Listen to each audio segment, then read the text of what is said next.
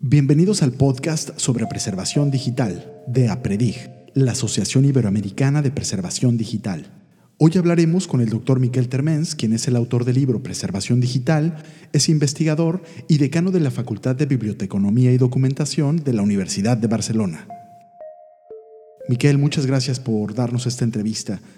¿Cuál es el significado de la preservación digital hoy en día en un mundo cada vez más digital? Supone que tenemos una dependencia cada vez mayor de la información en este formato eh, digital. Y todos sabemos que los datos digitales son débiles, pueden ser destruidos, cambiados muy fácilmente, sea por un virus, sea por un hacker, sea por un borrado accidental, sea por un error de hardware de, grabación.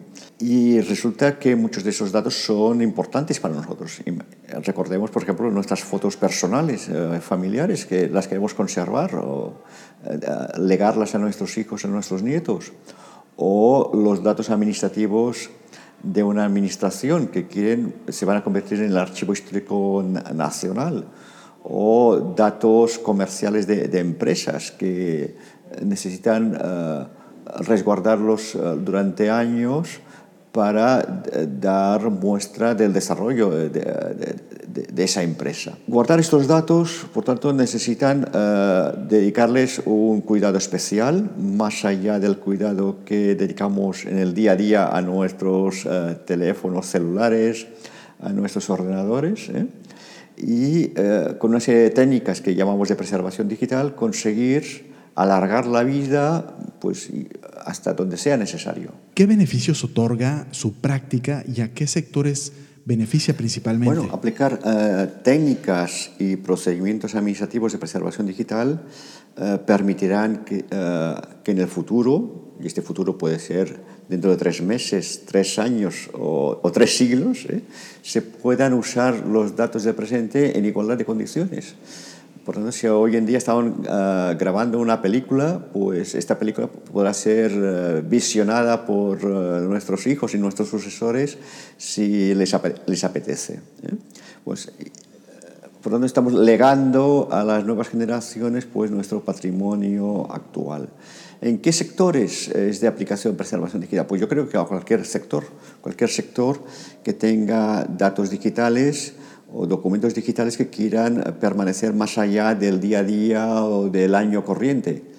Eh, datos personales, nuestras fotografías personales, eh, nuestros documentos de nuestros estudios, eh, todo el ámbito cinematográfico, el ámbito sonoro, las grabaciones musicales, la televisión, las administraciones públicas que eh, generan datos eh, de, sus administrados y quieren pues crear archivos históricos con el que hacer de la nación.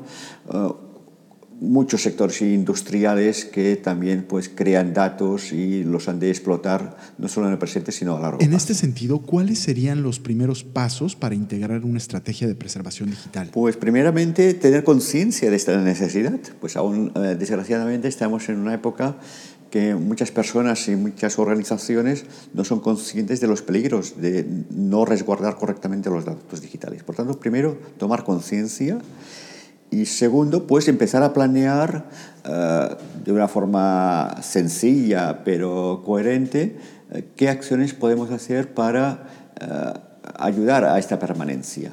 Y en ese sentido yo pues diría que quizás la, la, primera acción es separar qué datos son de uso pues más débil, más en el presente y que vamos a votar, vamos a borrar, a destruir uh, rápidamente, como por ejemplo ocurre con muchos correos electrónicos o muchos uh, mensajes de WhatsApp que nos llegan diariamente y que borramos también diariamente.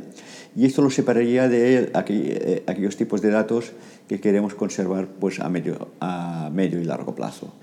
Y para estos datos, pues yo pues, eh, los resguardaría con, en más de una copia, estas copias en más de, un, eh, en más de una ubicación, etcétera, etcétera. Aquí empezaremos pues, a aplicar distintas técnicas.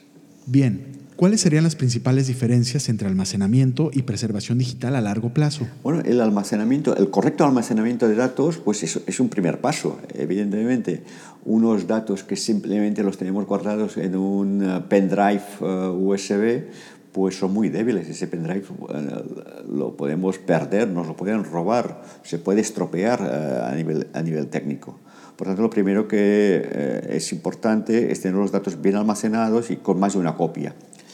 Pero el almacenamiento como tal no es suficiente, porque resulta que la tecnología informática va evolucionando con el tiempo. Y siguiendo con el ejemplo del pendrive, pues posiblemente dentro de pocos años los pendrive van a desaparecer como sistema de almacenamiento.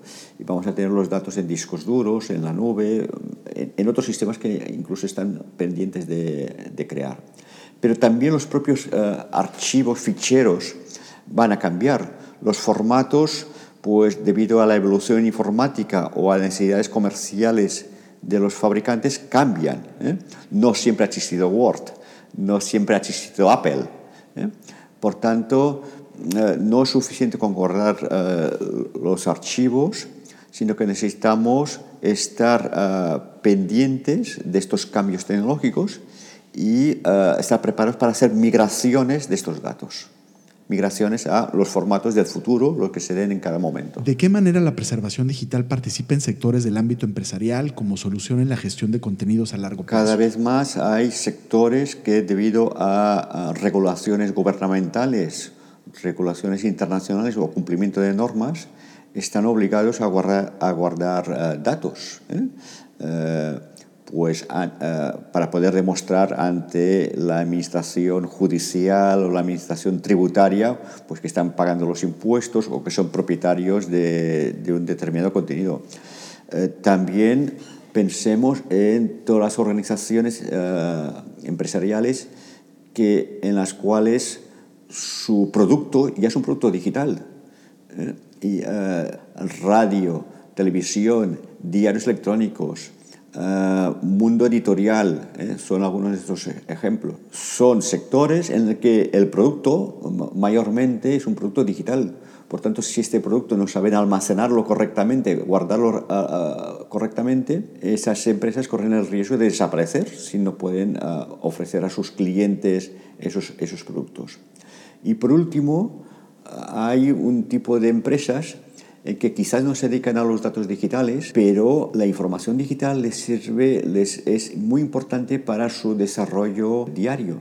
Por ejemplo, el sector del petróleo. Las empresas del petróleo, su objetivo es uh, extraer petróleo del fondo marino o terrestre y pues venderlo en forma de gasolina, etc. Pero justamente las exploraciones geológicas que hacen en, nuevos territorios son datos uh, numéricos, son datos digitales. A una determinada profundidad pues hay roca o hay gas o se puede encontrar petróleo. Estos datos por lo tanto, son de un gran valor y de hecho ha, ha, costado mucho dinero conseguir esos datos. Montar ahí una torre de perforación, unos permisos gubernamentales y esos datos van a permitir ahora, dentro de 10 años, dentro de quizás de 30 años, extraer realmente ese gas o extraer realmente ese petróleo que hayan encontrado. Por tanto, incluso para una empresa de petróleo que se dedica a una cosa tan tangible como es el petróleo, guardar correctamente los datos digitales le van a permitir continuar trabajando dentro de 10, 20, 30 años. ¿Qué recomendaciones deben seguir las instituciones o empresas que utilizan o piensan utilizar la preservación digital como estrategia? Yo creo que lo más importante es ser conscientes de esa necesidad e integrar eh, esta meta de la preservación digital dentro de las metas empresariales. ¿eh?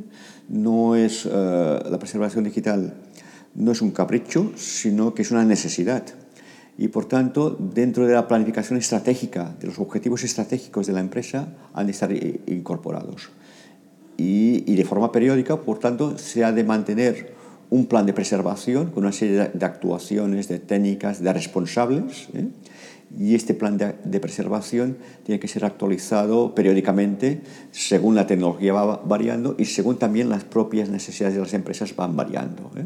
Por tanto, yo pediría una integración eh, de, la, de, las técnicas de preservación digital dentro de los objetivos eh, de la propia gerencia y la alta dirección de las empresas.